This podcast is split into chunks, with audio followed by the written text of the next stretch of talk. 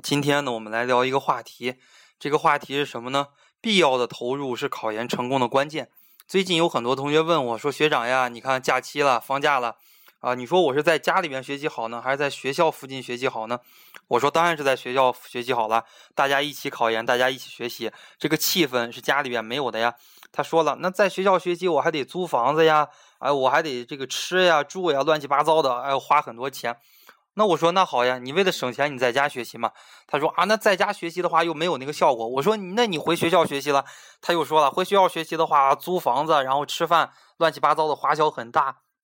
那我那这个问题说了半天，说了个王大娘，又转回到了原点，跟没说一样嘛。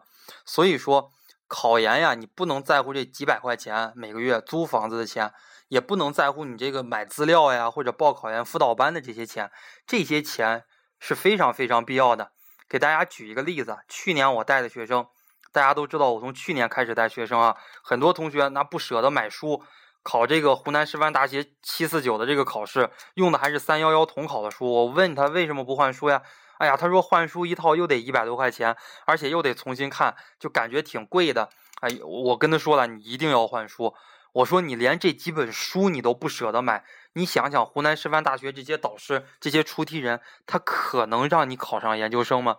他们编了一辈子，无非就是编了那么一两本书，写的既没文采又没逻辑，他就是为了考研赚一笔钱。你连这个最基本的一笔钱你都不让他赚，他会让你考上研究生吗？哎，他说算了，反正复习了这么长时间了，我就拿统考的书来复习吧。最后呢，果然很多同学用统考的书来复习，没有考上，这就是为了省你一百多块钱。你又耽误了一年，这些学生大部分今年又来跟着我重新来考研，重新买书。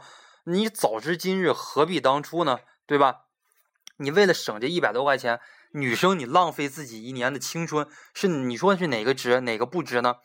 还有就是一类考生，最后考研差个两三分，或者说刚刚进复试被刷了，啊，当时的话考研的时候也不舍得投入太多，也不舍得报班，不舍得买资料，就一个人使劲抠。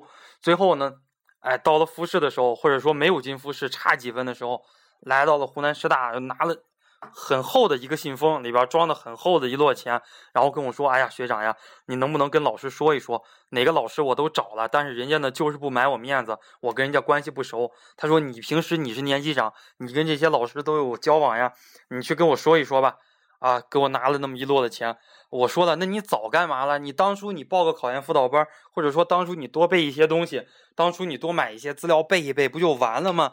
他说了，哎呀，当时这不是怕省，怕这个费钱吗？他说，那我说你现在怎么不怕费钱了？你现在拿的这个钱比当初这个多几倍，甚至几十倍的钱。他说了，哎呀，俺爹说了，我要是俺要是考不上研究生的话，俺爹没法给俺。安排工作是吧？俺妈又说了，女孩子还是读一个研究生好。所以说呢，咱家不怕花钱。那我说了，你爹当年怎么没有那么说呀？你爹当时你考研的时候给你多投点钱，现在不是正儿八经的多考个三两分就考上了研究生了吗？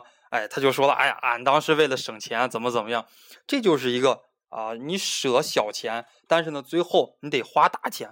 当然了，最后这个学生也给他给办成了，办成的话也确实破格录取。也花了很多很多的钱，而且这三年呢，你的所有的奖学金呀、助学金呀，很多补助你就都没有了。这就是我们说花钱一定要花在前面，在你这个考研之前，把你该花的钱都花到了，该努的力你都努力努力到了，不要等考研结束以后这个空伤悲。包括大家找工作也是一样的，在你找工作之前。好好的修行，不要等你找工作的时候了，或者找不上工作的时候了，你再努力再着急，那个时候的话就为时太晚了。这是今天要跟大家来说的这样的一个话题。